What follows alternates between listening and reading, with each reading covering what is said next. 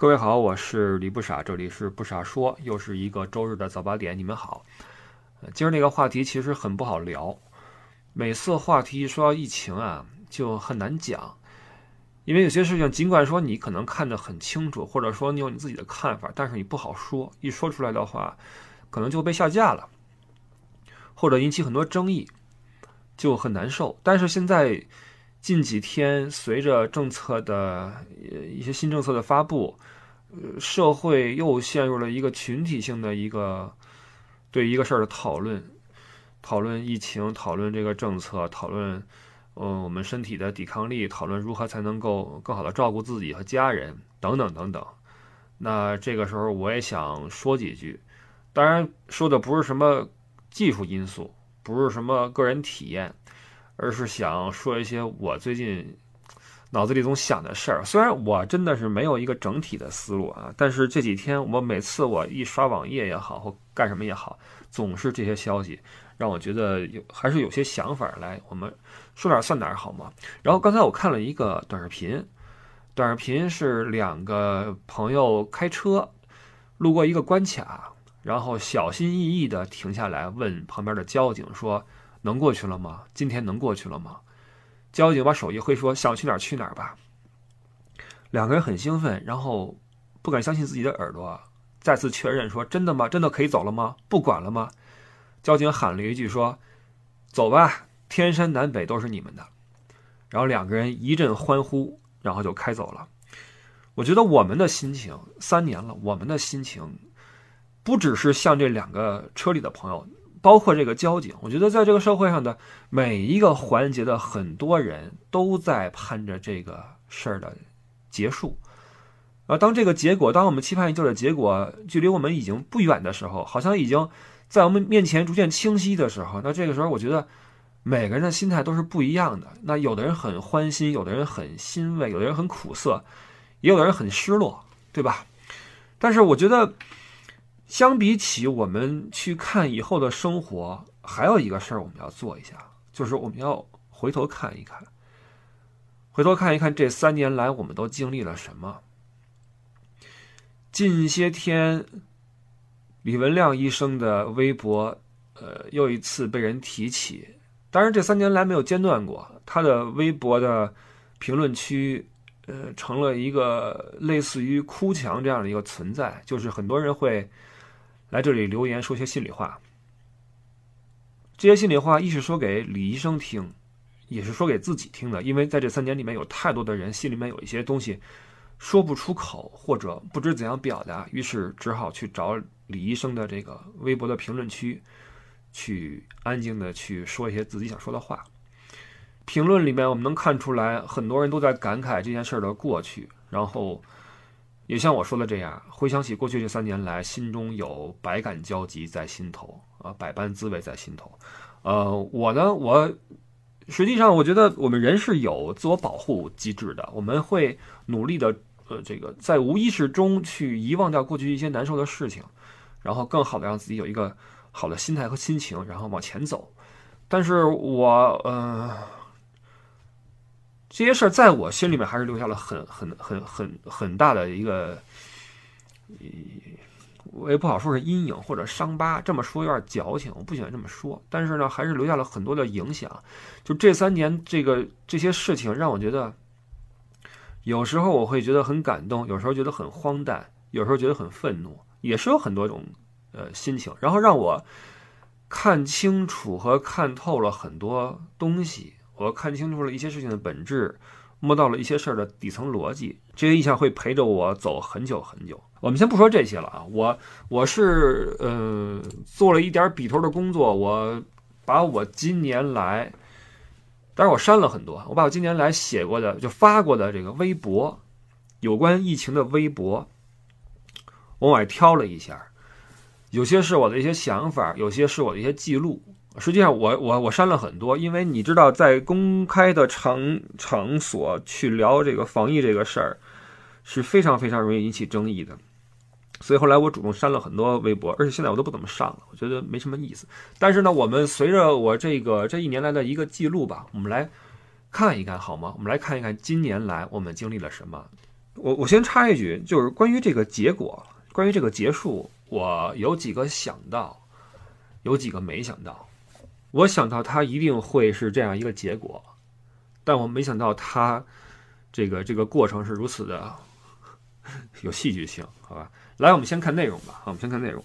嗯，我觉得这个实际上复盘是很重要的，不论你是玩一个游戏，还是你做一个投资，或者给公司做一个什么样的框架，你都要复盘。在复盘的时候，你能看到你的思路是什么，然后你好去改正，对吧？我觉得任何一个。理智的且能够面对自己的人，都不应该去恐惧这个事儿，都应该能看到自己犯了什么样的错误，包括在以后怎么避免。这个不论是对个人还是对一个集体来说，都是很重要的。呃，我想请问各位啊，就是你们还记不记得在奥密克戎？我记得应该是在二零二一年的年底的时候，在南非发现，对吧？是吧？你们还记不记得当时你们心情是什么？我大概其记得当时的舆论环境。就是你知道这个这几年对于自媒体来说就是一个狂欢啊，就是非常好的一个时节，因为各种的不确定的消息在发生，然后他们就会借着这个机会呢去传播一些呃恐慌或者散播一些焦虑，然后挣这个流量钱。奥密克戎一出的时候，我记得很清楚哈，尽管说当时在南非的医生。第一时间就出来说，我眼前的这些有这个患上 Omicron 这个变异株的病人呢，尽管传染非常非常高，但是症状显著减轻了。这是我注意到的一句话。但是你放心，在那些呃大行其道的被大家疯狂转播的那些公众号里面，那些短视频里面，没有一个人提及这句话。提到都是新的毒株面世，然后配上恐怖的音乐、夸张的画面，用断章取义的言论来激起恐慌。当时很多人吓得不行，包括其实当时欧洲也在做一些呃调整，因为欧洲在去年年底的时候就已经，实际上已经在，呃，他们其实他们一直在找寻尽可能少的影响身体健康，且尽可能多的保障我们的这个这个。正常生活之间的一个平衡点，他们的政策是在时而收紧，时而放松。因为你能看到，这个感染也是个曲线，有波峰有波谷。那么他们就会在波峰的时候收紧一点，在波谷的时候放开一点，这是他们的一个与病毒的相处呃应对之道。我这么来说啊，所以在这个奥密克戎出来之后，欧洲这边也一度收紧，然后很多人很紧张，说你看连欧洲都吓坏了。当时我就说，这个也也不用这么想，因为欧洲一直是他们的防疫措施一直是在刀尖上跳舞。你别管是什么原因，他们是为了保经济也好，还是为了保这个个人的这种出行的权利也好，他们是非常谨小慎微的，经过一轮一轮的讨论来很仔细的制定规则。当时我就说，我说也别这么紧张，万一呢？只不过那个时候呢，还是很多人会会被这个流浪带着走啊，包括这整个一年都是这样。呃，接下来我要。回顾一下好吗？这个很很很很笼统啊，很笼统。呃，我们先把时间放在二零二一年的十二月二十五号那天，我发了一个长文，长文里面说，我说我坚信张医生说的一句话，就是这是我们经历的最后一个寒冬。没想到险些就失策，因为我我认为这个事儿基本上已经能够看到一个尽头了，就是这个方向了。但我没想到。呃，说完这句话之后，又等了几乎一年，到另一个寒冬几乎开始的时候，才终于，OK，我们看到了一个结果。十二月二十八号，我呃引用了呃一个经典的电影里边的一个经典台词，英语我就不念了啊，很长，是《侏罗纪公园》里面的一个台词，你们记得吗？就是那个，就最早那《侏罗纪公园》，《侏罗纪公园》第一集里边那个戴着墨镜那个那个男主。是一生物学家还是一考古学家来着？他看着那个侏罗纪公园里边的人呀，培育恐龙的时候，发出这样一个感慨：因为岛上岛上的人为了防止恐龙自我繁殖呀，会刻意去控制恐龙的性别，让他们不会异性去交配和繁殖。然后那个男主就说：“你们这样做是是很难。”完全控制住这种生物的，因为上帝不是这样安排的。那终于他们发现恐龙自己繁殖了，为什么呢？恐龙利用自己的基因里边的一个能力，就是在完全都是单性的一个环境的时候，会有变性的行为，会通过变性，然后达成一种异性之间的交配，然后去繁衍生命。然后这个博士就发出了一个发自内心的感慨，就是生命是无法被禁锢的，生命会 find the way，life finds the way，就是生命会找到出路。我就引用了这个台词写在了我的微博里面，然后有位朋友给我留言，他给我留了另外一一句英语，说不论是病毒还是人，都是不能被这样控制的。这位朋友，你懂我这段话的意思。往后到了今年二零二二年一月二号，当时呃西安西安成了一个话题，因为有一段很严苛的这个呃防控，还导致了一些事件的发生吧。我记得是不是有个孕妇还是怎么样在西安，对吧？然后当时我就发表了一条暴论，我说大家不要去说西安不好，西安在这段时间的表现的水平是全国的平均水平。如果欧米克进入我们中国的话，会催生很多的西安。然后在这一年，二零二二年，次生影响和清零成本将会成为话题。对于我们来说，那请各位囤好物资，熬过秋天。当时我想的是，熬过秋，就是今年的秋天是我给这个事儿定的最后的期限，因为在我心中，唉，因为秋天有事儿嘛，我觉得无论如何过了这个事儿就应该结束了。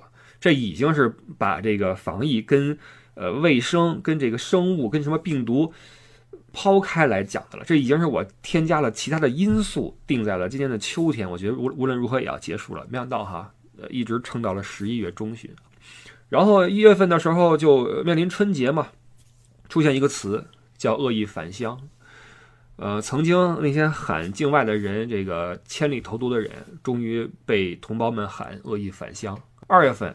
二月份，我看到了一个留学生，他从第三国，就非欧盟的第三国，经法兰克福转机回国，不幸在法兰克福的登机口遇到航班熔断，然后在法兰克福机场住了二十多天。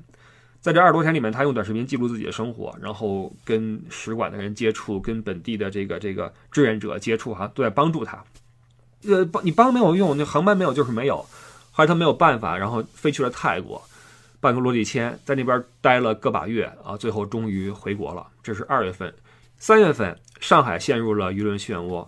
实际上，上你大家回忆一下，上海当时所做的事儿，跟现在我们的政策鼓励我们做的事儿有什么区别吗？对吗？然后上海陷入了舆论漩涡，很多人说上海做的很糟糕，说这东西只要你封得快、封得好、封得够及时，就不会有问题。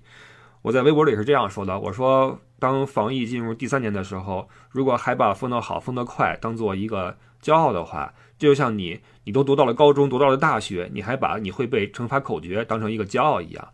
封城是最简单、最的一个方法。那我们未来怎么办？我们要一直这样封下去吗？我说上海这个是摸着石头过河，有尝试就会有失败，有些成功它并不能给人新的希望，而有些失败。可以帮我们看清下一块石头所处的位置。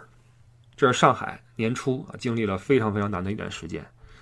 三月份，三月份航班的熔断导致大批的华人滞留在欧洲的机场。当时是我记得是苏黎世一个、维也纳一个、法兰克福一个，三个机场同时滞留大量的海外华人。我在微博里说：“我说留学不是原罪，回家无需借口。”如果配合政策的结果是承担六万的机票，在外加提心吊胆的小心，呃，检测出阳性，再加上天上掉馅饼的运气，没有熔断航班，结果却是在登机口被告知飞机不来了，这是不 OK 的。在三月份，这是很多很多海外同胞们的他们自己的万里归途。四月，国内多处开始建设方舱，无疫情城市也在建设方舱。这是很多人方舱旅途的一个开始。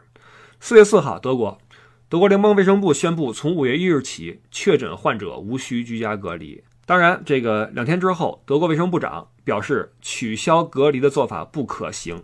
也就是说，在四月份，他们社会内部呢，尽管说在规则上，呃，确诊的。几乎都可以不用居家了，但是人们还是在思考这样做的危险性。同时，我看了一个数据，全德国一共有两万四千三百四十三张重症监护病床，在奥密克戎泛滥的时候，有百分之七点六被新冠患者占据。然后在这两万四千三百四十三张床里面，有百分之十六的病床一直处于空闲状态。这是四月份的德国。四月十二日，吴尊友表示，躺平抗疫是其他国家的无奈选择，他们这样做是因为找不到合适的方法，于是干脆躺平。我的评论是，这是吴尊友对他国同样在抗疫中苦心钻研的医学专家的极大的不尊重。四月十六号。我引用了在推上面总看到的一句话，叫做“一个人知道自己为什么而活，就可以忍受任何一种生活”。这句话是我说给自己听的，因为，嗯，就像我说的，就是在这过去的一年多的时间里，这些事儿在我心中留下了很深很深的影响。这些话是我说给自己听的。五月中，在各地的媒体上不断的有一些极端事件见诸报端。呃，我看到之后，其实我尽可能让自己的心情平静一些，因为有一些朋友啊，有一些在内部的朋友跟我说了一些不能够外流的数据，我看到之后感到触目惊心。五月十九号，吴尊友发表长文，论述了间歇性排毒的危害，该文评论区惨不忍睹。五月底，上海解封，六月初，有关科兴疫苗的副作用的消息越传越邪乎。呃，说会引起肺的如何呀？如何如？很多人又举出了实例，打完之后出现了什么情况？我因为没有这样的数据，我我因为这咱咱们都没有这样的数据，说实话。但我是这么说的，我说，在罹患癌症的人群里面，他们大部分人都喝过可乐，但是可乐不是他们罹患癌症的元凶。我的意思是，因为打过灭活疫苗的这个人的这个基数太大了。在这么大的基数范围里面，你去提取任何一个病例，都能够找出很多很多的绝对值，所以你很难把这两件事儿，把打针跟这个患病非常快的结合起来。我的意思是，这事儿还需要去去看。这是六月初，六月九号，我写了这么一条：那些一遇到风控就揪着阳性病例的流调不放，一口一个以一己之力的，全是大傻叉。你们一定还有印象。以一己之力干掉一个小区，以一己之力干掉半座城，以一己之力如何如何？请问他们不是受害者吗？他们不是在过着自己正常的生活吗？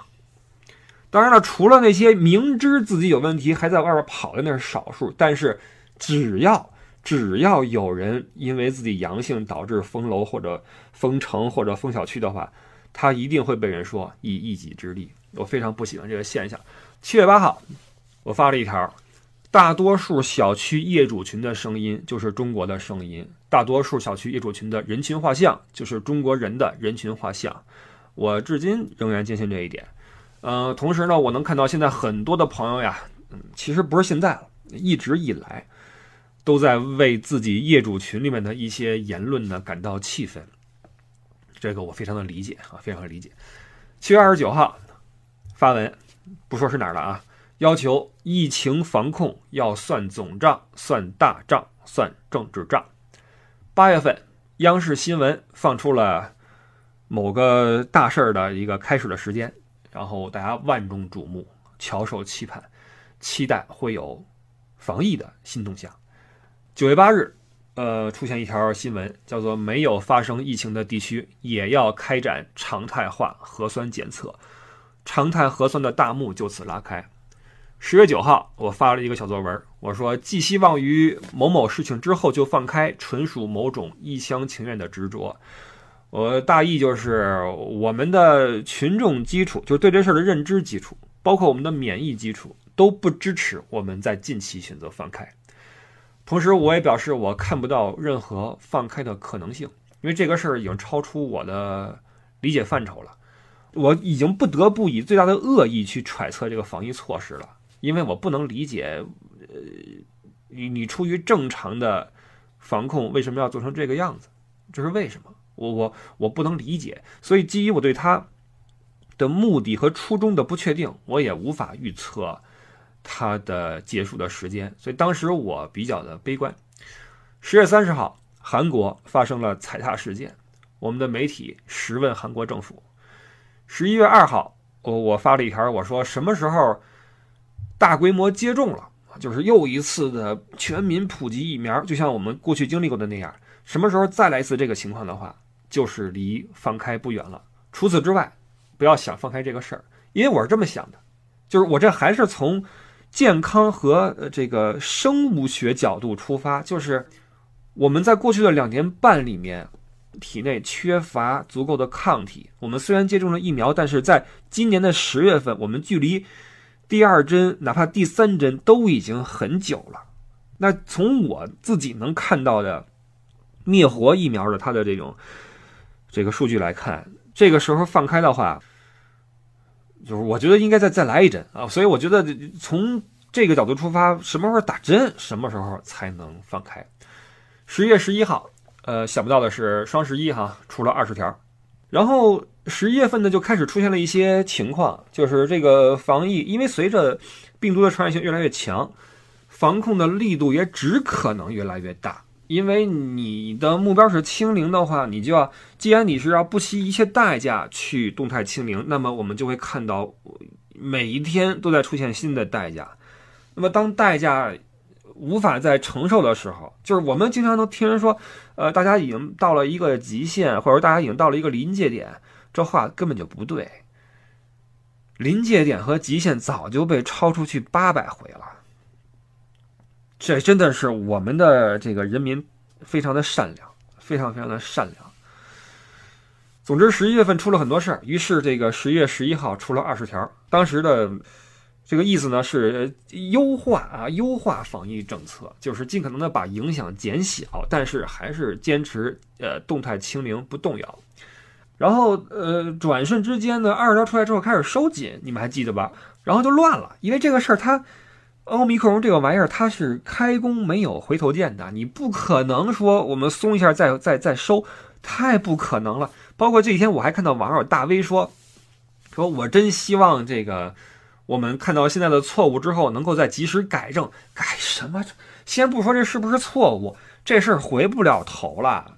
你如果现在这个情况，你说我们再重新清零，你要知道你能得付出多少代价，这我们待会儿再说吧。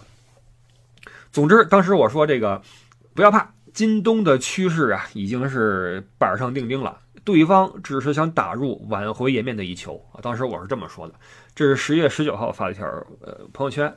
十月二十五号，重庆一个小区出来了一个哥们儿喊了几句话，然后被传得非常非常广。在那个时候，我就相信你们也也一样，你们一定感受到了某种暗流涌动。就是我说的这这事儿，其实已经超出了极限和临界点八百回了。它需要一些点，因为很多人就那时候就已经习惯了跟我来，就是微信里面来私聊一些这个关于疫情的事儿。因为经过这一年呀，经过这一年，我无无数次发表暴论。年初我就在群里说，我说算了，不说了。这个话可能即便到现在，很多人心里都。不愿意接受，当时也是，我相信群里面很多人听我这么说的时候，心里都很不舒服。只不过因为我在群里面，大家比较照顾我，没跟我去正面刚，对吧？但是哥们儿严重了，对吧？哥们儿严重了。今年我很多暴论呢都踩上点儿了，所以到了年底的时候，很多人都来问我说：“哎，这个事儿你怎么看？”我跟很多人统一的说：“我说一定要小心啊，一定要坚持住，这个这样下去的话，肯定会出事儿的。”我是这么比喻这个事儿的，我说这就像一条大船，我们所有人在一条船上，这个船呢，这个非常执着的往这个暴风雨里面开了进去，狂风骤雨，巨浪滔天，我们在船里面就甩的就就东滚西滚。我是这样说的，我说我们现在能做什么呢？我们只能把自己牢牢的捆在桅杆上，因为有的人在船舱里，对吧？有的人在上面瞭望台，有的人是那个玩舵的，那我们在甲板上。我们只能用绳子把自己捆在牢牢地捆在桅杆上，任凭狂风暴雨向我们袭来，然后把足够多的人拍到海里去。只有当落入海里的人到了一定数量，这艘船才会调整航向。所以，当我看到有很多这个糟心的事情发生的时候，第一，我内心很难受；第二，我也真的是非常冷血的认为。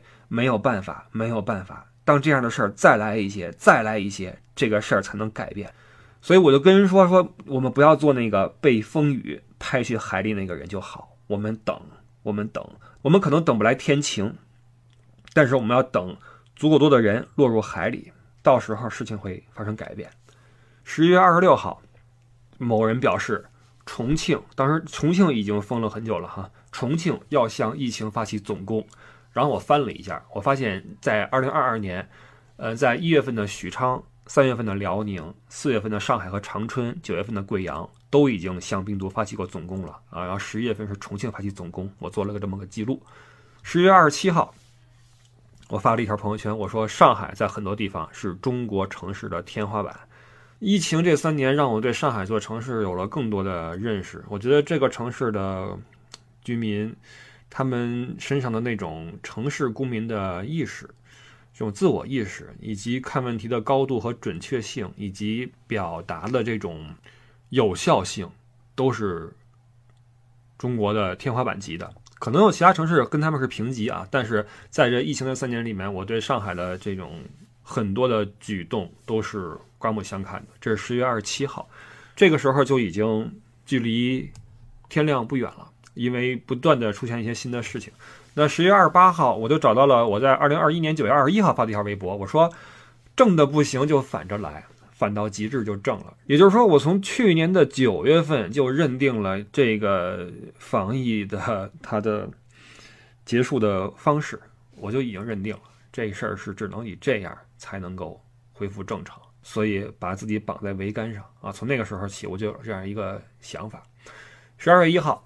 人民日报继七月四日美国国庆日发表了一篇“新冠肺炎后遗症将成为美国公共卫生隐忧”之后啊，在十二月一号又发了一篇雄文，说目前尚无证据表明新冠肺炎有后遗症。十二月七号，呃，就刚刚的事儿哈，我们录音的昨天，新十条出现，那基本上动态清零政策宣布告终。那么我们就看到了现在的线下的大家对这事儿的讨论。然后一部分人欢欣雀跃，另一部分人焦虑骂娘。好，我们这个回顾先到这块儿，然后我们说一说这个我对于现在这个这个很多事儿的一个想法啊。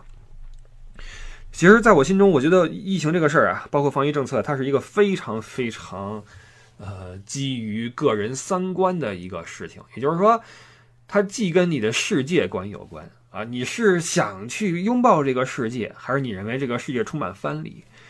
也跟你的人生观有关，你觉得你的人生应该以怎样的方式去度过，对吧？也跟你的价值观有关，你是觉得怎样才是一种高效的、安全的一种人生呢？所以你看，人生价值跟世界观这三观都跟防疫有关，这也就注定了防疫的政策、防疫的话题永远会成为一个争议的焦点。但是呢，我们会看到这个事儿，争议不怕。我们说，你摆事实、讲道理，总是能有一个共识，或者说，大家有一个彼此之间的一个一个距离，就是我们可以在这个距离之外，我不碰着这个事儿。但是，这事儿像什么呢？我觉得这个这事儿就像是一家里边有几个兄弟，那其中有两个兄弟关系不好，呃，这个说这有理，那个说那有理，然后做父母的呢，他不是说平息事端，也不是说各打五十大板。他是一味的说这两兄弟其中的一波是正确的，另一波是错误的，然后要跟错误的那波的这个行为啊做斗争，这就导致什么后果呢？导致这两个兄弟之间的关系就越来越势同水火，这事儿就没法弄了。你让那个被扣上了错误的帽子那个小伙子他没法过了。但是为什么最近这个又又又很很那什么呢？因为突然间父母又说不对啊。从现在开始，你错了，他没错，一下就给遮过来了。这个就是让很多人崩溃的一个原因，就是我靠，我们这不是都都挺好的吗？怎么突然就就这样了呢？怎么突然就风向都变了，对吧？这就是怎么说呢？呃，这整个大机器的一个运转特征，这咱不细说了啊，这咱不细说了。所以这是这个机器转弯遇到的一个问题。这个问题呢，我倒是没觉得说有什么那什么的啊，因为作为一个等待的这个结果的一个人，我认为这个时候你不接受这个结果的话，那你就不接受吧，对吧？我说说这个事儿啊，就是我觉得我有点不能够明白，为什么现在还有人特别的希望能够再次清零，因为这事儿从科学上来讲，已经已经落听了呀。这个虽然说传染力增强，但毒性低了呀。呃，不论是各大这个这个大 V 呀，还是什么专家呀，都出来这么说了。当然了，你可以说宣传还不就是上面什么意思，他们就怎么配合吗？我不信。但是我想问你，哪来的自信，认为我们还能够继续清零呢？这是第一。第二，就算清零了，那之后呢？再清下去吗？你想怎样去生活呢？有一个笑谈，就是说，呃，这个放开了没关系呀。你作为一个不希望染病的一个人，那你可以做好自我防护。要么你把房子一卖，你搬去深山老林，你跟动物们一起，对吧？呃，了却余生，那准保你安全。哎，别还别，因为这个这个哺乳动物呀，被证实也可以携带这个新冠病毒。你看美国那什么那个。鹿什么的不都传上了吗？对吧？所以您去深山老林还不能跟哺乳动物在一起，您得跟昆虫在一起了却余生啊！这是您的一个办法。要不然，您可以每天换一身大白去上班、去坐地铁、去上课、去游乐场、去看电影、去坐过山车，是吧？您都，您您都穿一身大白，您肯定安全。但我知道没人会这么做，因为你不能够用这种方式，这等于你自绝于我们的人类社会。但是，如果你不能够因为无法自绝于人类社会而不能够配合清零的话，你又凭什么要求我们国家自绝于这个世界呢？国家为了清零用了多少代价，你你不是不知道，但是你宁可。视而不见，你也希望保证自己的不被这样一个病毒所侵扰。就是这个清零派，他有一个呃说法是无敌的，就是你你跟他说这个呃防疫会影响经济，他说国外经济也不怎么样啊。你说这个后遗症，他说那谁知道以后怎么样呢？你说这老人小孩实际上这个重症率也很低了。他说那你你换你你你不是糟心吗？然后你跟他说这病毒的毒性已经很小了，他来一句那也是病毒，那最好也不得，能不得就不得。所以他这个逻辑是无敌的，对吧？但是有句话说得好啊，有什么别有病啊，这没错。但是后半句是什么呀？是没什么别没钱，朋友。你凭什么认为我们这个社会和国家还有这个闲钱陪您玩下去呢？凭什么呀？这几天一放开，你看看多少企业包机飞一样的涌向海外去签订单，这些企业养活的都是我们自己人。你想什么呢？我这就不给你列数据了，好吧？没意思，就我列了你也不信。但我就这一句话：如果你自己做不到。你在余生中永远穿身大白去来防疫的话，你就不要要求国家在你的有生之年以一个永远穿着大白防护服的造型在这个世界上跟人交流，那就没交流了，好吗？这不是中国能做的事儿。中国是世界第二大经济体，这是除美国之外的另一极。然后你让我们这样做，这办不到，好吗？再一个，从这个病理学层面，您觉得这样有必要吗？我听过一个特别牛的说法，叫“哎呀，人类还是输了呀，难受呀！”哇塞，我这样问问你，赢过吗？你你你你跟病毒对着干，你赢过吗？你除了灭了个天花之外，还怎么着了？你人在这个地球上多少年？病毒多少年？地球多少年了？你哪来的这人定胜天的思想啊？三年了。告诉你一个冷知识，你就是你你你你对于这个人类改造这个世界的这个能力的自信，这迷之自信。我告诉你一个冷知识，你知道把地球上所有的人攒成一个球是多大吗？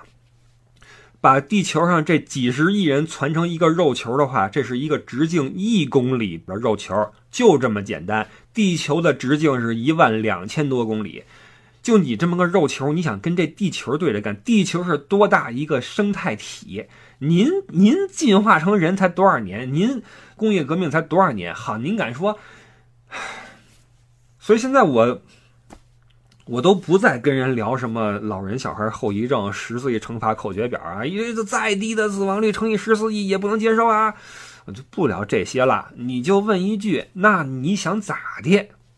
你还能咋？你爱咋咋，你这这病毒在这块，你除了这条路之外，还有什么路？其他的路可选吗？我们已经在最开始最危险的阶段，用非常好的办法保护了你这么长时间了。这儿说句公道话啊，我们会说哇，这防疫这弄得我们三年，不要这样说，起码前两年是很好的保护了我们。前两年的话，说实话，我们这个制度优越性是有了非常好的体现的。所以，我们不要说这个我们被耽误了三年，其实前两年我觉得不算耽误。但是你做的再好，你也是你也是防御嘛，你是隔离这个病毒，你能做的就是靠这个隔离争取时间，然后增强免疫力，然后与之共处，就像以往我们人类跟这个地球上任何一个病毒共处一样。什么你死我活呀，这种话都登得出来，我也真的服。那说到这个，呃，所谓的争取的窗口期这块，我想说两句，就是我认为，其实，在疫情的前一年半，起码前一年半，我们的科学防疫的这个路线还是在坚定不移的在践行的。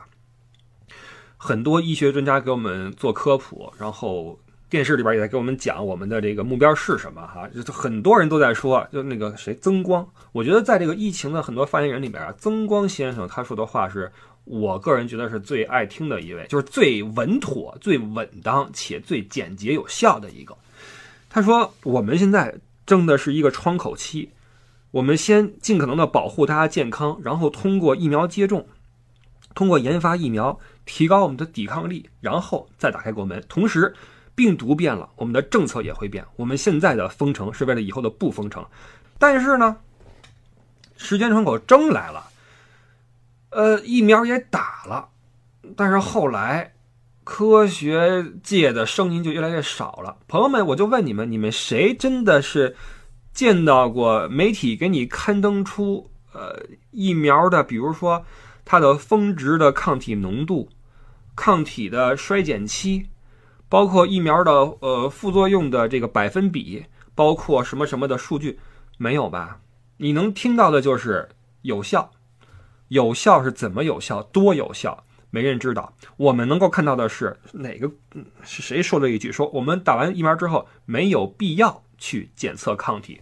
我能够看到的，不论是从呃香港还是上海复旦，还是在国外的很多机构，都评出了各种疫苗的横向的对比，就是有效期啊，什么这种各种数据。但是你们应该都没有看到过，对吗？所以这个从疫苗打完之后，好像就没什么人提数据了。就所谓的科学防疫就少了，也是那时候起，这种质疑声越来越大，于是最后干脆是同质疑声做斗争了。那这防疫走入了一个新的阶段，所以我一直在想啊，就是这有有两个问题，第一是这个窗口期我们做了多少工作，这也是为什么我原本以为作为一个免疫洼地，就是我们身中我们体内的抗体并不浓，这是实事求是这么说啊，这不是我在什么，那我们会在补一针加强剂之后。再谈放开，因为这可是冬天呀，冬天本就是流感在猖獗的季节，所以有有些人就是说说，在今年的夏天逐渐放开是最好的时候，那时候的抗体的浓度也好，包括气温也好，都适合我们做这个尝试。而现在我们一步一步 一步那什么的话，真的是我是没想到，我真的没想到。实际上，在今年肯定很多人跟我一样，就在看，就是什么时候这事儿能能顺坡下驴，对吧？因为你这一开始做的不错，调子也挺高，但是你总得有一个这个结尾嘛，怎么收啊，对吧？你怎么收啊？那我琢磨的就是，你找一个合适时间点，完了说，你看咱这疫苗也挺好使，呃，病床也多了，哎，气温也起来了，毒性也弱了，那。走吧，是吧？咱开始吧。但是一个又一个的这个时间点呀，都这么过去，也没见下驴。完，现在这个是就没有任何这个预兆的时候，咣叽一下，这都不叫下驴了，这感觉是从驴背上翻下来了。你说这一下翻下来了，就是我们可以看一下，就是从最后一次提坚持清零不动摇到忽然间放开，这期间发生了什么？这期间是不是发生了疫苗？科技的突飞猛进，或者疫苗的普及没有，是不是突然病毒变异弱化了？也没有，病毒变异弱化是早前的事儿了。是不是突然这个医疗机构和这个医护人员变多了，然后重症的这个监护病床，呃，这个指数级增长也没有。那这个时候放开了，是因为什么呢？好，所以说回来的话，就是这个窗口期啊，在我看来是一个很可惜的事情，好吧？那另一个呢，就是大家发现没有？就现在我们有了新的方向、新的举措，但是人们迎来了普遍的沮丧和恐慌。发现没有？沮丧和恐慌。你要说恐慌，还可以部分理解，因为毕竟这是一个新的病毒，而且呢，呃，虽然说我们已经很了解它的特性了，已经研究的算是比较透了，但是我们的科普做的是不是足够？这是一个问题。或者说延伸一点，是不是反向科普做的多了一些呢？为什么三年下来，依旧有很多人觉得？这个玩意儿沾上的话就是非死即伤。为什么大家不能够客观的看待这个数据呢？啊，当然这个跟环境有关系，客观环境的不同会给你造成一个不一样的这种这种体会。你像我，我的这种心态已经脱敏了，所以我觉得这个在咱们这边也是一个过程啊。但是我们还是要想一下，是不是反向科普做的多了点儿？这是恐慌这一块。那下面我们说这个沮丧，其实这个沮丧啊。造成沮丧的原因，也是一部分造成恐慌的原因。就是我问问各位啊，你们有没有觉得我们在某些时候会不由自主的把这个防疫问题呀扩大化？尤其是在我们呃这边说美国，那边说欧洲，看他们乱成一锅粥的时候，我们稳坐泰山，对吧？稳坐钓鱼台，在那个时候，我们心里有巨大的优越性。所以，为什么很多人不能接受现在这个结果？因为说了半天，我们不跟他们一样了吗？这个沮丧很多是来自这一点。他已经把这个防疫这个事儿呢，看作成了一种中国独有的能力和我们应该做的一个一个正确的事儿。当然了，我们已经说了很多次，我们确实是在疫情的初期，呃，展现出了我们冠绝全球的独一无二的一些属性。呃，只有我们能够做到这个成就。但是你不要忘记一点或者两点：第一。这个事情是在变化和发展的，我们不可能永远保持那个状态，一直就就这么恒定的以那个形象走下去。而且政策的变化并不意味着我们就失败了呀。我们要在每个阶段都成为一个成功的人或国家，难道不是吗？第二就是人类命运共同体这句话也不能白说。我觉得这个疫情啊，其实在这几年间。呃，在很多国家的国民心中，都给这个世界画上了很多界限，这是挺不好的一点。所以呢，当我们把这个东西无限正确化和无限光辉化的时候呢，就会出现当这个事儿改了一个措施之后，所不可避免的人群中蔓延的沮丧以及恐慌。因为你在把它无限正确化和光辉化的时候，就会有一些反向的科普。你说长新冠症状是美国潜在的社会威胁，什么呃那边已经呃没有劳动力了，死了多少人了？那你成天接受这个信息的时候，当你的政策突然间转向的时候，你肯定是要花大力气去在安抚自己国民的心态。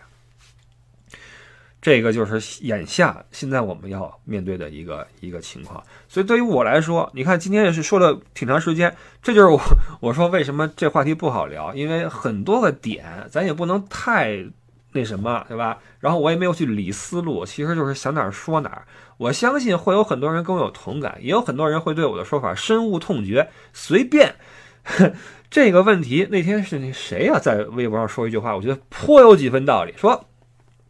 以后啊，坚持清零的，别来跟我说话，别来跟我争，争的话就是一句 C N M，也别怪我不讲道理，讲道理的时期已经过去了。就是这个时候啊，回到那个例子上，哥俩去争一个事儿，但是父母是单纯的给这一嘴巴，给那一颗糖，那这事儿就没法聊了，兄弟间的隔阂会越来越深，而且大家三观如此不同，我们就不要相互影响了。呃，在收尾吧，收尾的话，我就想说一下我的一个观点，就是第一，我作为我一直就是忘了说一个事儿啊，就是现在很多人沮丧，是因为大家觉得我们躺平了，有谁躺平了？据我所知，除了朝鲜之外，其他的哪个国家都没躺平呀？中国也好，呃，欧美也好，都在找寻适合自己的路线。所以这个躺平会污名化很多国家的防疫，也会污名化很多比较早时期提出现在这套理论的人。往高了说文鸿章，往低了说我们这些共存派。当我们提出说这样不是办法，迟早要共存的时候，就会被骂成二鬼子五十万境外势力。就是以前互联网不是这样的，我认为这个时间跟疫情是有重合的，也跟我们把这个防疫给它定性是相关的。我只想说，这个事儿会让我们看清楚这个社会的很多的运行的规则，以及这个底层逻辑。这台机器怎么个玩法？你在里边扮演哪个角色？你在某一个事件，你的下场是什么？这些东西，我觉得会是这三年来对，起码对我来说的一个一个财富。就很多事儿让我看得更明白了，这是一个。然后就是这个疫情，它肯定还要变异。还要继续和我们去共存，那么我们能做的无非也就是调整心态，然后科学的从数学上看待这个事情。很多事情你从数学上一解释的话，你就没那么慌了。然后很多人会说，这个什么时候能回到一九年？你也不用这么突兀，对吧？你毕竟这个世界上多了一种病毒。什么叫多了一种病毒？多了一种病毒就意味着人类多了一种死法。这话很难听。但是这就是客观规律。我们人，我们这个就是我们，你看老祖宗那些智慧，什么天时地利人和、顺天道，对吧？知天命、尽人事，说了这么多次，你要配合客观规律，不要跟天道对着干，不要跟这个道理，不要跟自然对着干。到你身上，你就是不听，你就是做不到。所以这个这个心态还是要掌握好。呃，我的意思是，病毒还会呃侵扰我们社会一段时间，你也不要想着说这事儿就没了就过去了，毕竟它多了一一种病毒，对吧？还是会对我们造成影响。但是呢，我们人类在这个地球上几千年，人类文明几千年，那你要说人类的历史加上前面的话会更长，我们是怎么活到今天的？我们还不是在不断的战争和瘟疫中、和饥荒中、和各种天灾中总结经验、吸取教训，然后改变自身、适应这个地球，才活到了今天。这个规律不会变的。所以调整心态，然后踏踏实实把自己能做的事做好，就完了。这当然这个是大道理。那往眼前来说，就是别争了，别争了。我现在真的是再也不想跟人说些什么科普的事情了，爱科普不科普。先说到这块儿吧，也说累了，然后我觉得也说的不是很好。好，这个各位，我是李不傻，然后我们就下个周日的早八点见吧，谢谢您收听，拜拜。